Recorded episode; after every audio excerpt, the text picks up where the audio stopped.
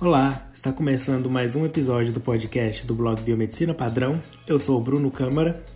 E eu sou a Carolina Câmara. Não, não sou Câmara. a gente é casado, mas eu não tenho Câmara. Por quê? Vamos Afinal, explicar. cientistas. Porque se eu fosse. Por que, que você não mudou seu nome Porque não é que eu tenha muitos artigos publicados ainda? ainda.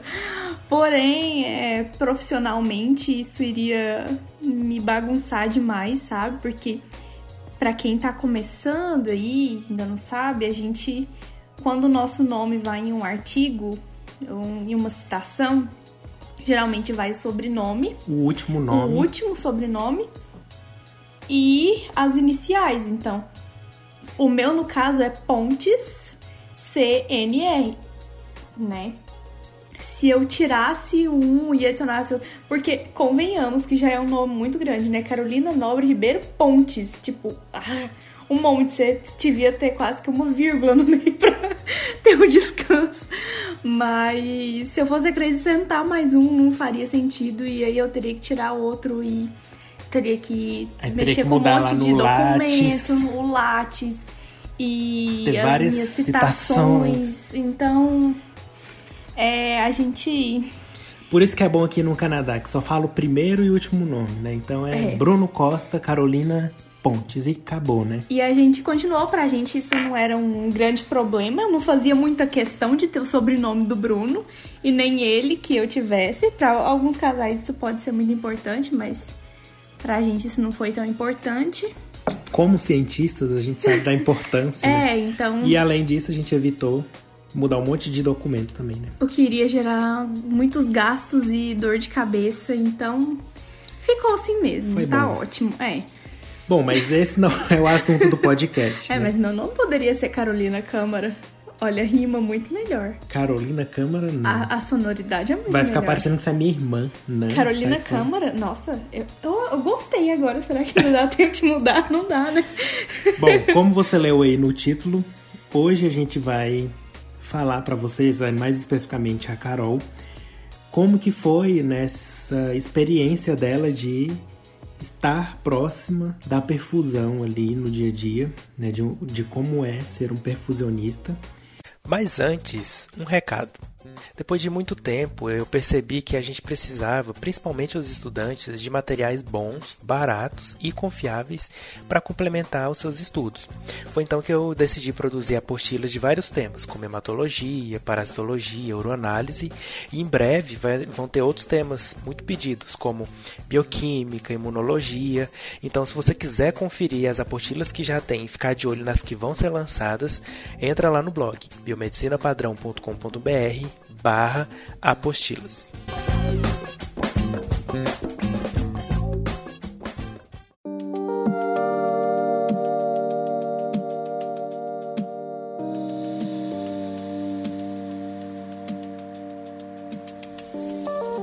E aí, então, a minha primeira E por quê? pergunta, né? E por quê, no final? Por que eu desisti? Por que eu não tô mais? É, ó o clickbait aí, ó. Por que será? Fui quase perfusionista e desisti. Hoje, no Globo Repórter. Bom, então, primeiro, né? Antes de saber por que, que você quase desistiu, vamos saber por que, que você começou. Porque eu escolhi a perfusão. Muito bem. É, a gente vai fazer um episódio ainda em que eu vou contar pra vocês com mais detalhes é, com que eu trabalho, o que eu pesquiso, mas de uma forma geral eu trabalho com fisiologia cardiovascular. E eu venho estudando isso desde a iniciação científica, desde 2013. Então agora já temos sete, anos. Sete anos. Sete anos é muito tempo. E é, eu sempre estudei muito, assim, questões do ciclo cardíaco, ainda mais durante o mestrado, que é quando a- a- os conhecimentos vão se afunilando ainda mais. É, eu sempre estudei muito porque era o meu alvo da pesquisa. Então, o sistema cardiovascular como um todo e principalmente o coração. Então, às vezes, eh, eu tava conversando com o Bruno e eu contava pra ele: ai, Bruno, tem. Hoje eu fiz uma cirurgia num rato. É, ou então, tipo, ah, você sabia que o débito cardíaco é isso, isso, isso? E aí o Bruno sempre ficou muito assim, tá, porque a gente é de áreas diferentes.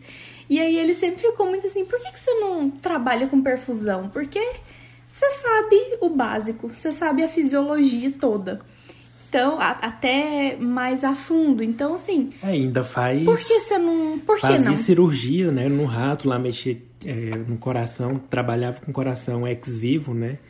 Então, assim, eu vi essa oportunidade, porque com toda essa experiência dela de, Ciência. de, de ciência e de trabalhar com o sistema cardiovascular, mas em rato, né? Depois ela não conseguiria, por exemplo, sei lá, trabalhar com outra coisa se não fosse isso. Se não fosse a pesquisa, É, né? mas se ela levasse todo esse conhecimento que ela tem e aplicasse numa área da biomedicina, né, que no caso é a perfusão, ela poderia tirar muito mais proveito disso, né, de todo esse conhecimento acumulado que ela já tinha. E, é, e assim, se- sejamos realistas. Não existe uma área de atuação milagrosa, sabe? Quem, a- quem se dá melhor é quem consegue dar o que o mercado de trabalho está precisando. E eu, eu sei, por mais que eu ame muito trabalhar com pesquisa e fazer ciência, eu sei que não é algo que vai me remunerar tão bem a curto prazo. E às vezes, se eu trabalhasse em outra área de atuação, eu poderia ter um, um lucro maior, receber mais. Mas. E aí foi pensando nisso também que eu resolvi começar a pós-graduação em perfusão. Então, primeiramente, eu fui em um. É, mas antes de chegar na pós-graduação, tem alguns fatores que facilitaram essa sua decisão, né? É, primeiro, você me conhecia, né? Você é minha esposa. Hum, hum, só vantagens. E aí, é, como eu conheço, conheço né, o Jeff, trabalho com ele na pós-graduação, é, foi mais fácil que é um dos com ele, né? perfusionistas mais renomados, né, do, do Brasil. Pra Foi o não- primeiro biomédico. Pra quem não sabe, ele é até nosso padrinho de casamento. Ah, é mesmo, né? É. É, então, E- assim, é, eu, eu conheci essa área, né? E aí eu, eu pude ir em mini cursos lá na, na Asgard, vi como que funcionava, assim. É, é, é muito bom quando você tá acostumada a estudar uma coisa, quando você estuda muito uma coisa, e aí você chega em outro local e tá um slide com aquilo lá e você fica... Ah, Sabe, você se sentir na sua zoninha de conforto, sabe o sentimento de casa, assim, é muito bom. É, mas além disso, da, da gente conhecer o Jeff, a gente teve a sorte também de aqui em Goiânia ter. Lá em Goiânia. É. no caso, lá em Goiânia, né? Ter essa pós-graduação. Porque no Brasil, praticamente só tem lá na Asgard, em Goiânia, e em São Paulo, na Unifesp, no, no Instituto do Coração, né, que tem a residência ou a pós-graduação, a, a especialização. Então, em outros locais do Brasil, não tem. Então, a gente foi muito privilegiado e sortudo ali de conhecer o Jeff pessoalmente e da pós-graduação ser lá em Goiânia, né? Então, a gente não precisou Exatamente. sair de, do estado ou da cidade para fazer essa pós-graduação, né? Então foi unir o útil ao agradável, né? A Carol já tinha toda essa experiência com é, a parte de cardiovascular, porém em animal, mas foi mais fácil fazer essa transição para o ser humano, porque muitos conceitos e, e técnicas mesmo, né? é, é praticamente a mesma, né? Então muito- muita coisa, inclusive, que a gente sabe de ser humano foi estudada em animais, né? Sim, com certeza. Então, assim, eu, eu tinha um- uma. Já tinha uma base. E aí eu decidi, comecei a pós lá em outubro. Outubro. Acho que foi em outubro. Comecei e foi muito, muito legal, assim, sabe? E ver o que eu estudava tanto em outro contexto tava sendo muito legal. E eu, justamente por conhecer o Jeff, ele me deu muitas oportunidades, assim, incríveis de, de acompanhar ele em muitas cirurgias. Então, com três meses de pós-graduação, eu já tinha feito mais, já tinha feito, não, né? Acompanhado ele em cerca de 10 cirurgias. E assim, é muito bom, porque o, o tempo em que você tá lá, é, do tempo da cirurgia, você tá conversando, você tá aprendendo muito. Então, assim, era muito, muito legal. Mas vamos voltar um pouquinho. Durante as aulas, na pós-graduação, como que você é, achava em ver aquele conhecimento ali que você tinha em animais, só que estudar isso em ser humano? Como que foi essa transição para você? Eu acho a questão não, foi tanto assim de animal para ser humano, até porque eu sempre trabalhei com ratos e a anatomia, fisiologia de ratos é muito, muito, muito semelhante à do ser humano. Então, isso para mim sempre foi tranquilo. A questão que às vezes eu tinha que me policiar, policiar o meu pensamento, era mais referente ao nível de profundidade do conhecimento. Porque quando você está estudando em um mestrado, em um doutorado, nessas áreas mais básicas, principalmente na área de concentração que eu é, estudo, que é de fisiologia e farmacologia, você quer saber qual que é a estrutura daquela proteína, é, ela se liga a qual tipo de receptor, é, é um agonista, é um antagonista, qual tipo de agonismo, qual tipo de antagonismo. É, isso leva a, a ativação de quais vias intracelulares, a quais fatores de transcrição, e isso vai gerar quais efeitos, e assim, quando, quando a gente estuda na pós-graduação estricto senso, a gente acostuma, se acostuma a estudar assim. E sempre que a gente vai atrás de uma informação, a gente coloca lá PubMed e se pesquisa os últimos artigos daquilo.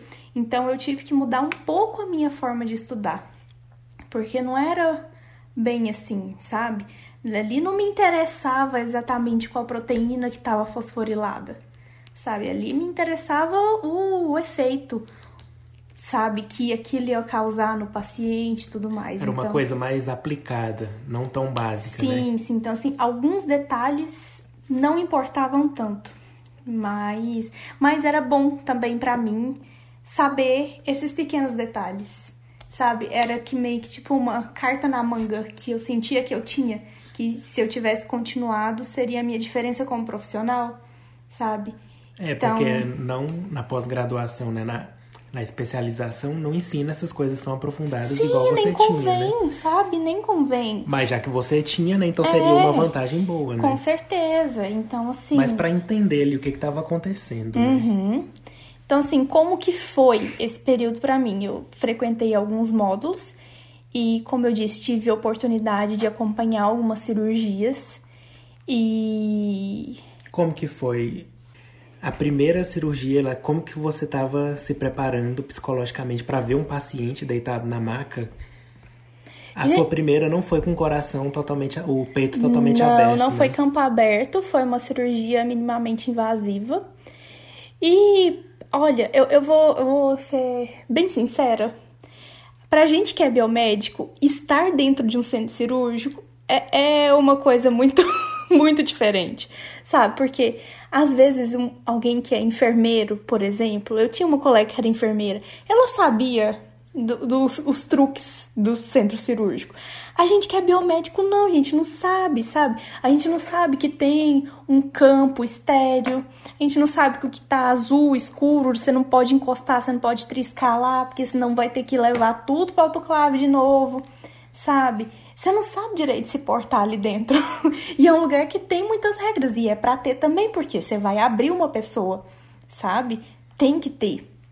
E a gente não sabe direito. Então, assim, eu, eu lembro que eu fiquei muito assim, muito ansiosa, assim, de não saber o que fazer exatamente de como me portar, se eu tava fazendo uma coisa errada ou não se eu poderia passar em tal lugar ou não, sabe? Porque eu nunca tinha tido essa experiência. E é, e é muito bonito, sabe? O, o, é como se fosse tipo uma orquestra, sabe? No centro cirúrgico. Cada pessoa é responsável por uma parte, cada uma é. Tá, toma conta de um, um momento específico da cirurgia, sabe? O, os movimentos são todos precisos, é, nada acontece sem o porquê, sabe? Tem o, é, é, é realmente como uma orquestra, sabe?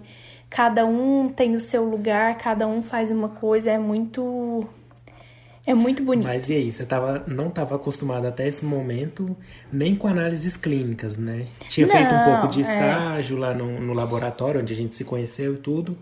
Mas ver o paciente ali deitado, isso te, te deixou encabulada ou foi normal? Além, além dessa Olha, parte de ver o centro cirúrgico em si, mas a eu parte do acho paciente. que às vezes algumas mulheres vão concordar comigo. Eu espero que concordem. Mas eu, eu sinto que às vezes depende muito da época. Eu acho que mulher tem muita flutuação hormonal e tem vezes que você tá mais sensível, tem vezes que você tá menos sensível. Então, assim, o paciente entra, às vezes entra já na maca, assim, sabe? Ou então às vezes entra conversando e. É, enquanto estão preparando o paciente para poder para a cirurgia, o perfusionista está montando todo o equipamento, todo o circuito.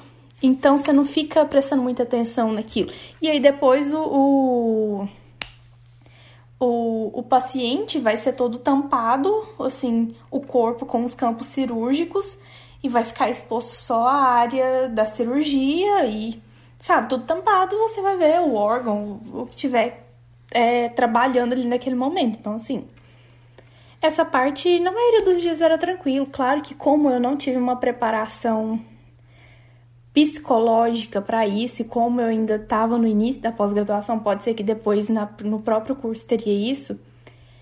É, às vezes eu ficava meio assim, nossa, mas queria muito que a cirurgia desse certo, porque paciente lá, a família dele, sabe? Eu, eu ficava muito. Torcendo pela família, assim. Eu né? acho que esse era um, um, pequeno defeito meu também, de às vezes pensar muito na família do paciente. Nossa, mas a família deve estar esperando, né? Nossa, mas eu queria que o paciente. E não é bem assim. Quando você tá ali naquele momento, você tem que ser profissional, pensar. Claro que você vai ser humano, o mais humano possível, mas você tem que pensar mais científico, né? Também não dessa não forma tão pelas emoções, pelas emoções. É. e era um momento um pouco diferente da, da minha vida. Eu tava passando por problemas familiares então assim isso foi, foi um pouco complicado para mim.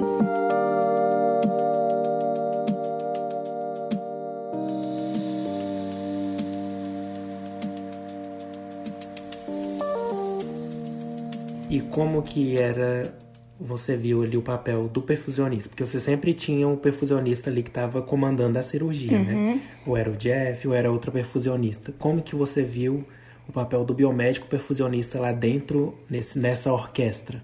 Nossa, é assim, de total responsabilidade, sabe? Para quem não sabe, eu vou tentar explicar mais ou menos. Quando o paciente entra no centro cirúrgico, quem recebe ele, na maioria das vezes, é o anestesista. O anestesista vai fazer as primeiras punções, vai conversar com o paciente, se ele estiver acordado, vai conversar, vai começar a induzir anestesia e tudo mais. Depois vai chegar os outros médicos e assistentes, vão limpar o paciente, é, os campos que vão precisar ser abertos e tudo mais. Depois que realmente vem o cirurgião. Então, geralmente, quem está lá até esse momento, até o momento que começa a cirurgia, o anestesista, controlando a anestesia e de olho no monitor, sabe? Aqueles que a gente vê na televisão. Fica... É. Então, ele fica bem de olho. O cirurgião é praticamente assim o, o artesão que vai fazer o, todo o trabalho com as mãos mesmo. E aí tem toda a equipe de auxiliares, né? E geralmente tem um cirurgião que é mais responsável e o outro outro cirurgião auxiliar. E enquanto isso, enquanto a cirurgia está começando, o biomédico terminou de montar todo o circuito ali, que é também é, é bem é, demanda muito de muita atenção, porque você tem que ver certinho se não tem nenhuma bolha, você tem que saber direitinho a hora de ligar o equipamento para poder resfriar, porque a, a primeira solução que vai para o coração é a solução cardioplégica, que ela precisa estar tá gelada. Então, assim, você vai preparando, você já tem que separar as drogas, ver o que tem, o que não tem. É... Então, é mais uma etapa de preparação. Vamos supor que seja uma cirurgia em que se abra o tórax. E aí eles cortam o externo do, do paciente e fica totalmente aberto? Sim, aí se usa um afastador, né? Não fica tipo um buracão, assim. Usa o afastador para poder. E depois, ficar... cola o osso? Como é que é? É. Costura com. Tipo um zaramin.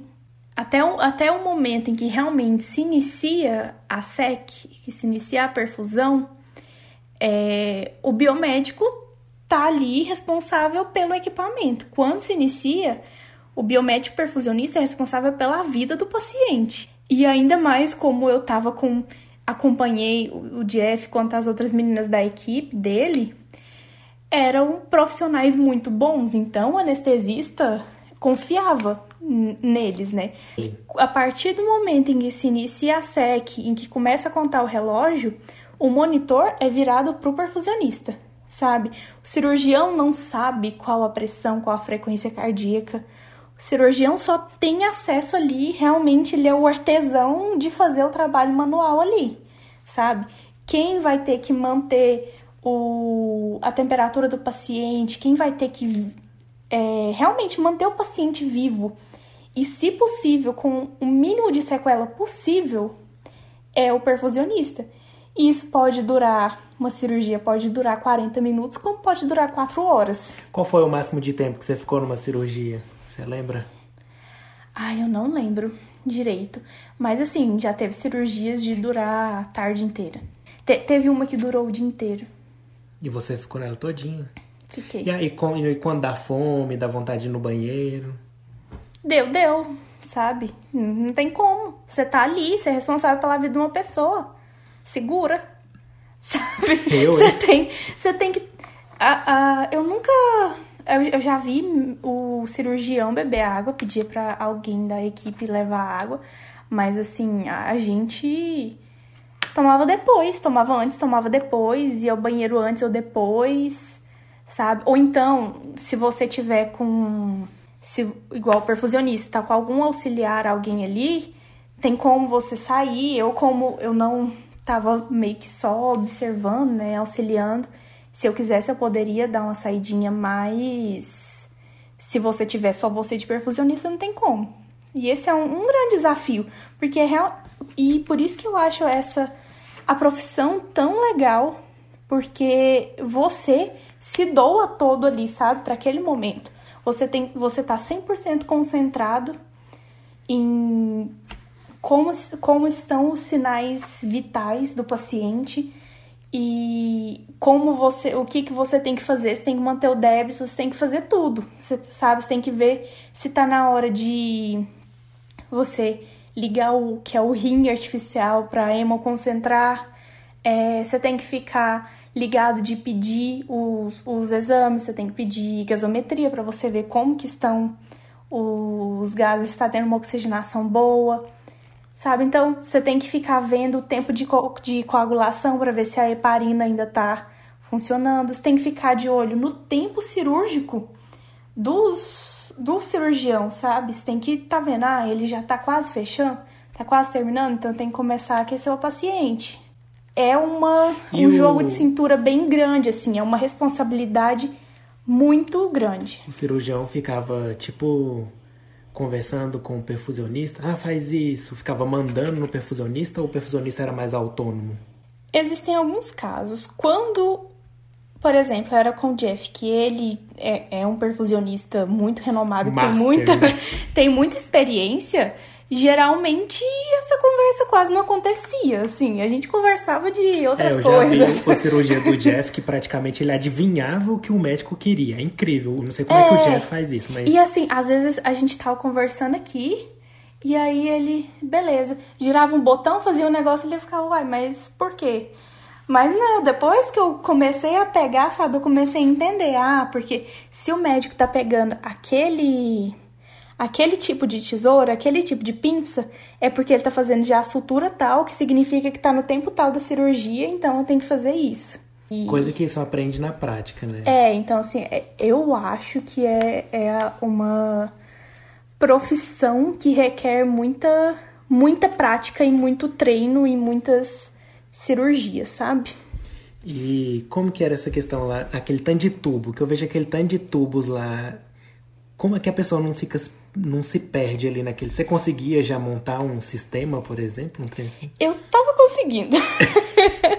não, assim, com tanta confiança, assim, um negócio que eu fizesse de olhos fechados, não, mas eu tava conseguindo, o Jeff e as outras meninas estavam me ensinando, a gente tinha aulas de simulação hum. lá também na Asgard, que eram bem legais. Então, a gente aprendia aquilo, é assim, você tem que saber aonde vai cada tubo, porque por mais que a gente a gente fica atrás do, do campo cirúrgico, a gente não fica tão perto do paciente, mas a gente sabe para onde que vai cada tubo, é, onde que vai ser colocado, se é um tubo em que o sangue vai ser levado ou o sangue vai vir para a máquina. É, então, assim, tem, tem umas, umas questões assim, mas que você vai aprendendo você e tem que, ter, que tomar cuidado com bolhas e. Não sei, é igual quando a gente vai numa cidade e pensa assim, nossa, eu nunca vou aprender a dirigir nessa cidade, mas se a gente morar naquela cidade, com o tempo a gente vai aprender, né? Mas quando eu olho para aqueles tubos lá, eu acho que eu nunca iria conseguir aprender, mas uhum. acho que é só uma questão de experiência. É, né? não, claro. E assim, cada perfusionista também tem sua forma de trabalhar com a equipe cirúrgica, né? Então, é, é é, uma forma de se adaptar. Mas quando eu comecei também, assim, nas primeiras cirurgias eu também ficava assim, sabe? Eu ficava, gente, eu não vou conseguir fazer isso daqui. E eu conversava com meus colegas lá da pós, eu falei, gente, eu não vou dar conta. Eu, eu vou terminar esse curso aqui, eu não vou saber. Aí uma, uma das minhas amigas falou assim: olha, todo dia você tem que acordar e falar, eu sou digna de aprender a fazer uma perfusão. Aí eu falei, não, então tá, eu, eu vou falar, eu sou digna. E aí a gente sempre tava tentando, assim, sabe, se ajudar e sempre estudava bastante. Tem livros, tem material, sabe, tem vídeo de cirurgia na internet. Então, como todo bom profissional, você precisa estudar muito. Então, não vai ser para uma profissão tão importante dessa em que a vida do paciente está ali na sua mão que você não vai estudar tanto. E que tipo de doenças assim, você acompanhou? Que procedimentos eram feitos? Era troca de válvula cardíaca, ponte de safena? Nem sei se fala uhum. assim mais hoje em dia. O que, que era feito assim de. Eu já vi. Olha, já faz mais de um ano.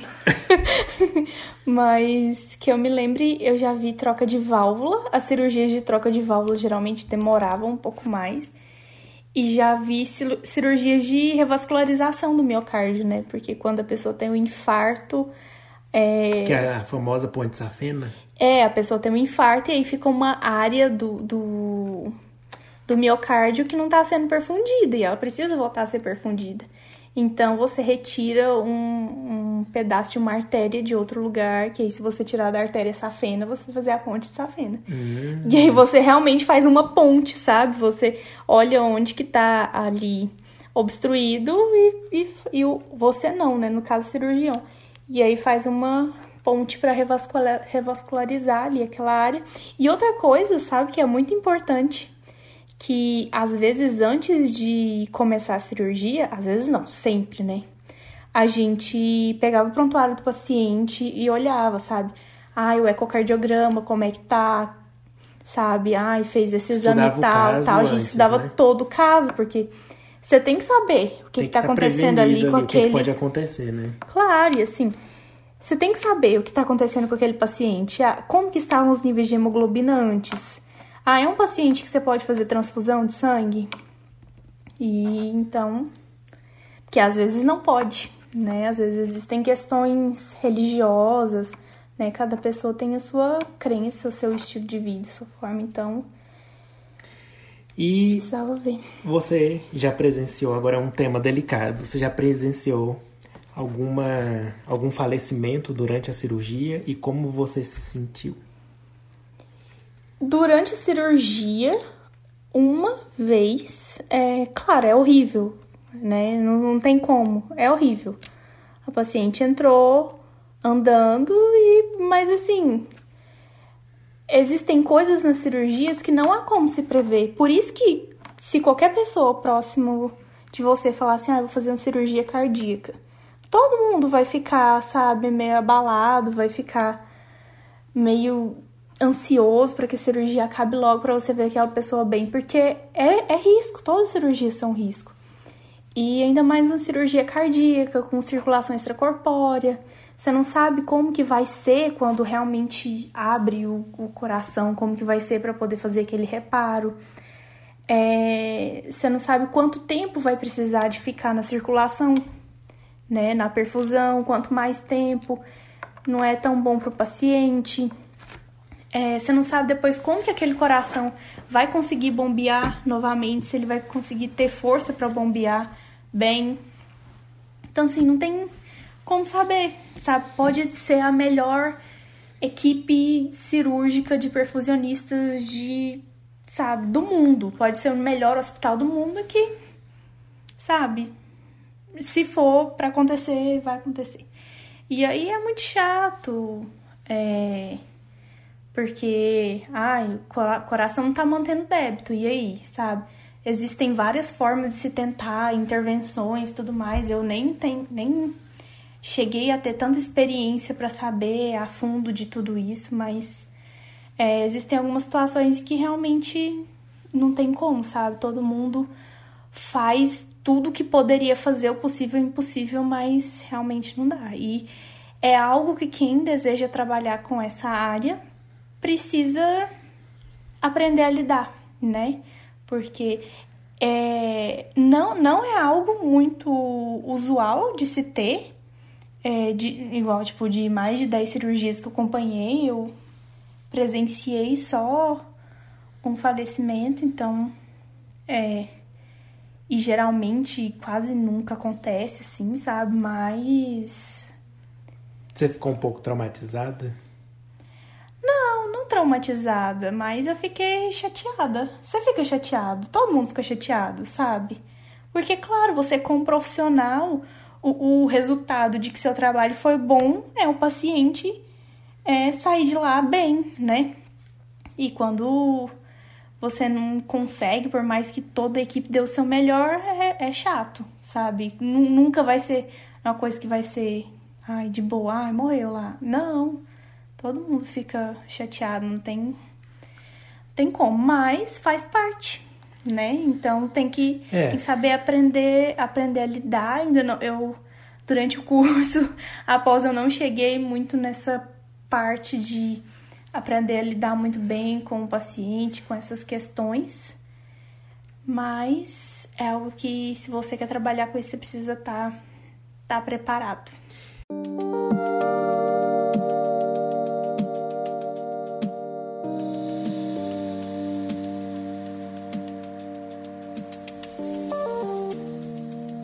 E falando nisso, então, por que, que você não continuou? Por que, que você desistiu? Por quê, né? Porque que depois de tudo isso, eu... Já que você tinha todo esse conhecimento básico... Eu tava adorando, tava, tava tudo dando bom muito certo. Lá, tava aprendendo bastante. Por quê? Por quê? eu desisti porque eu tive que vir pro Canadá. porque eu tive essa oportunidade, foi bem na época. É para quem ainda não assistiu, não assistiu, não escutou o nosso episódio da nossa vinda aqui pro Canadá, tudo aconteceu muito na mesma época. E aí era essa, sabe? Ou eu viria pro Canadá e aproveitava essa oportunidade de crescimento pessoal e profissional, ou eu continuaria na pós. Então, não foi fácil, porém, é, eu conversei com o Bruno, a gente juntos, né, tomou a decisão de parar, é, trancar lá após. E aí eu vim pra cá e tô aqui, né, até hoje. Mas e então, quando voltar, você acha que continuaria? Eu hoje eu não sei, é, eu não consigo falar porque é, eu não conseguiria trabalhar exatamente com pesquisa básica de animais e, e a perfusão. Para eu trabalhar em, com a perfusão, eu teria que voltar, fazer especialização, me dedicar aos estágios, estudar para aquilo, depois começar a trabalhar é, na área. Então, assim, exigiria muito de mim também. E agora eu tô numa parte da minha carreira de ciência básica. Então, quando eu voltar para o Brasil, eu preciso qualificar, eu preciso defender, eu preciso submeter alguns artigos, eu preciso trabalhar mais nessa parte. E outra coisa também é que eu também preciso conciliar algumas coisas da minha vida pessoal. Então, eu não sei se eu continuarei, porém seria uma ótima oportunidade para mim, né? Continuar fazendo. Eu achava assim muito muito legal. Era eu, eu sempre gostei muito de trabalhar com o sistema cardiovascular, então a primeira vez que eu vi um coração real oficial assim, sabe, no lá corpo no corpo batendo, eu falei, meu Deus, sabe? E aí depois eu via, aí tava lá na cirurgia e depois eu via a pessoa acordada assim, viva, sabe? Eu pensei, gente, eu vi o coração dessa pessoa. Sabe?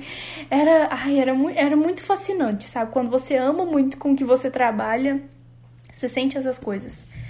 Mas, e assim, a gente sabe que trabalhar com pesquisa no Brasil não é algo tão fácil e a perfusão poderia me proporcionar uma outra forma de trabalhar, mas hoje, hoje eu ainda não sei.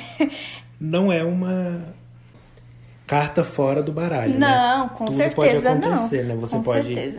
talvez terminar o doutorado e querer juntar as duas coisas, né? Ou continuar na pesquisa. Então muita coisa pode acontecer até lá, né? É, ou então eu, poder, eu poderia ter terminado o mestrado e ter começado a pós e estar tá me dedicando somente a isso, porque eu, eu vou ser muito sincera, se você quer trabalhar com perfusão, esteja disposto a estudar pra caramba, sabe? Estude muito porque você vai ter a vida de uma pessoa ali nas suas mãos.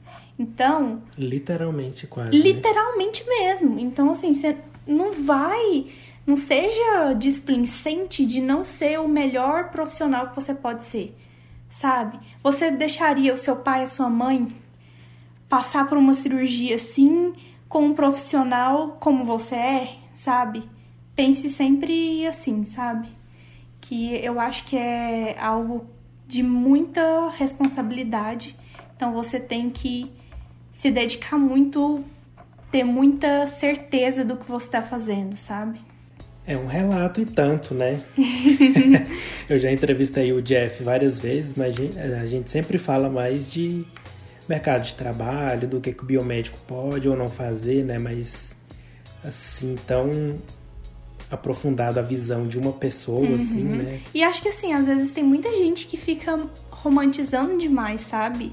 Só vê a parte de você tá com uma roupinha de centro cirúrgico e você tá assumindo um papel importante ali e é uma das áreas de atuação que paga, se paga bem, mas te exige muita coisa a mais do que isso, sabe? Então, se você pensa em realmente trabalhar com isso, pense também nessas esses outros aspectos, nesses fatores, né? né? Que você vai ocupar um lugar de destaque, você vai ser responsável, porém você vai ser o responsável.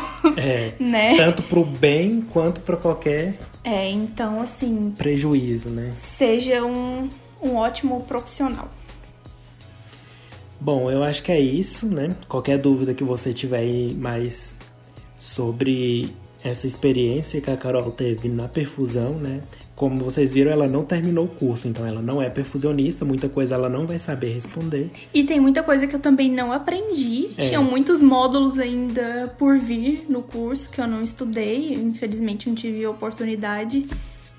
Mas a gente achou importante, né, falar desse relato porque ela participou de muitas cirurgias, né, se for comparar com o tempo que ela ficou lá, então ela viu muita coisa nova, assim, né? Que, uhum. que muitas pessoas que querem a perfusão não, viu, não viram ainda. Sim. Se você tem curiosidade, vai segue o Jeff também. Eu acho que ele nem tá sabendo que a gente tá fazendo esse, esse episódio, né? Mas às vezes ele pode escutar.